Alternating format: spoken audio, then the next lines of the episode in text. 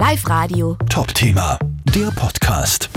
Lauter kleine helle Sandkörner am dunklen Autolack.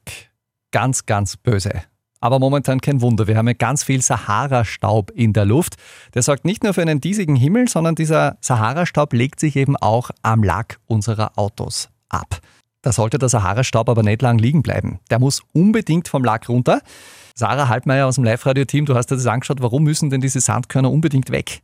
Was ist denn da der Grund? Sobald die Sonne scheint, kann es nämlich passieren, dass sich der Sand in den Lack einbrennt. Darum wascht eure Autos wirklich so bald wie möglich. Okay. Beim Waschen gelten dann eh die Klassiker. Nehmt kein trockenes Tuch, sonst wirkt es wie Schleifpapier und spritzt euer Auto eventuell vor der Wäsche gleich noch mit einem Gartenschlauch ab, dann ist das Gröbste gleich einmal weg, bevor ihr es dann gründlich reinigt oder in die Waschanlage fahrt. Okay, Gartenschlauch vorher und dann die normale Wäsche. Viel Wasser nicht vergessen.